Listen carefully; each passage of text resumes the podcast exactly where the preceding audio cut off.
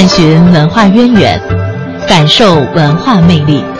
中央人民广播电台香港之声，文化之旅。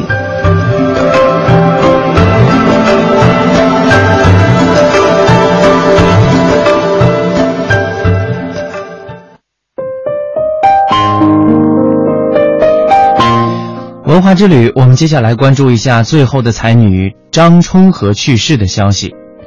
民国闺秀最后的才女张充和仙逝，日前是在呃，张充和日前是在美国去世了，享年一百零二岁。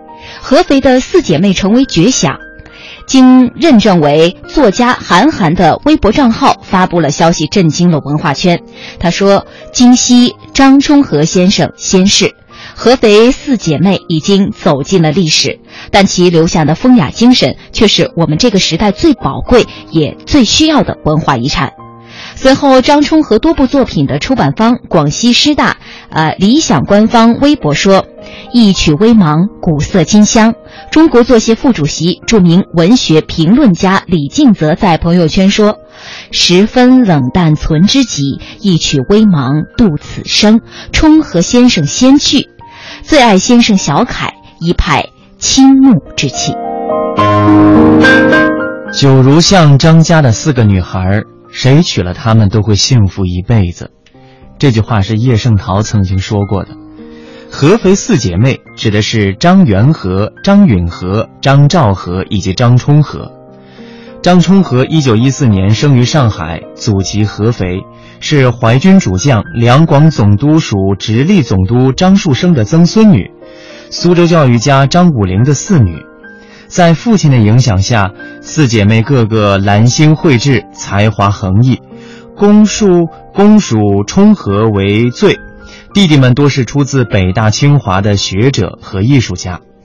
张充和在一九四九年随夫君赴美以后，五十多年来在哈佛、耶鲁等二十多所大学执教，传授书法和昆曲，为弘扬中华传统文化默默地耕耘了一生。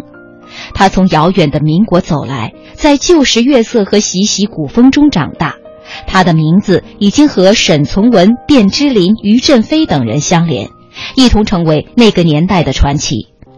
如今故人早逝。时移世易，他依然选择活在他的时代里，这是一个奇迹，属于他的奇迹。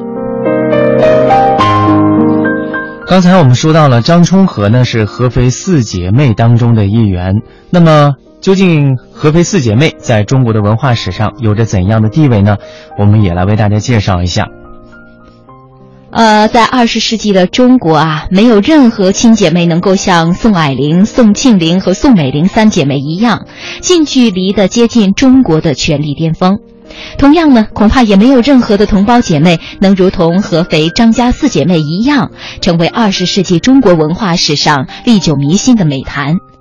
身为民国闺秀，合肥的张家四姐妹，他们后来搬家到上海，又定居在苏州，就是。元和、充和、兆和、允和、充和，呃，分别是在一九零七至一九一四年出生，见证了时代的巨变以及中国传统仕宦阶级进入现代后的改变。